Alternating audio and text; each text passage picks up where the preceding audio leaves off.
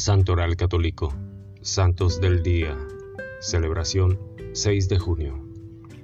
El Santo del Día es una reseña diaria de los santos guardados en la memoria de la Iglesia, historias de maestros de vida cristiana de todas las épocas, que como faros luminosos orientan nuestro camino. San Norberto, obispo de Badeburgo, fundador de los canónigos regulares premonstratenses. Convertido después de ser alcanzado por un rayo, Norbert se hizo monje benedictino dedicado a la predicación y a la pacificación, siempre en viajes misioneros. En Premontre fundó una nueva orden de clérigos regulares llamados premonstracenses.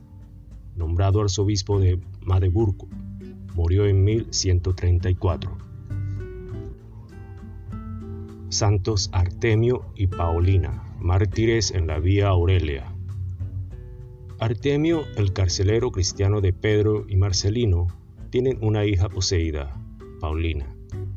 Los dos prometen liberarla del diablo si él se convierte. Después del milagro, Artemio decide convertirse en cristiano con su esposa Cándida y su hija. Luego serán martirizados en la Vía Aurelia. San Claudio, abad y obispo. Es uno de los santos más ilustres de Francia, aunque se sabe muy poco de él. Claudio nació en Salins.